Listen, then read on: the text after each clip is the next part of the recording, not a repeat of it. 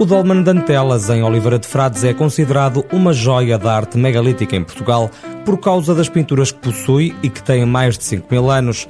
Mas a Anta, que é monumento nacional desde 1990, está em risco. Temos dois problemas graves para a conservação das mesmas pinturas. Infiltração.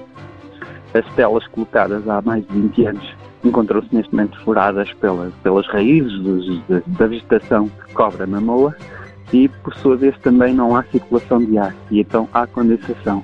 E estes dois problemas têm contribuído com bastante intensidade para a degradação de, das mesmas pinturas. Filipe Soares, técnico da Câmara de Oliveira de Frades, acrescenta que se nada for feito em breve, este património pode perder-se para sempre.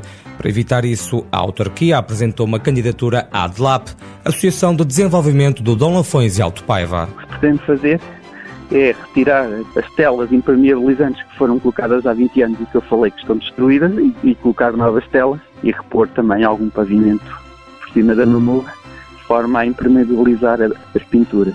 Na candidatura e no projeto também se pretende pôr um dreno para drenar as águas que possam ser eh, introduzidas dentro do domo. Será feita também iluminação a LED dentro do domo, que permitirá outras condições de visita poder andarmos lá com as lanternas.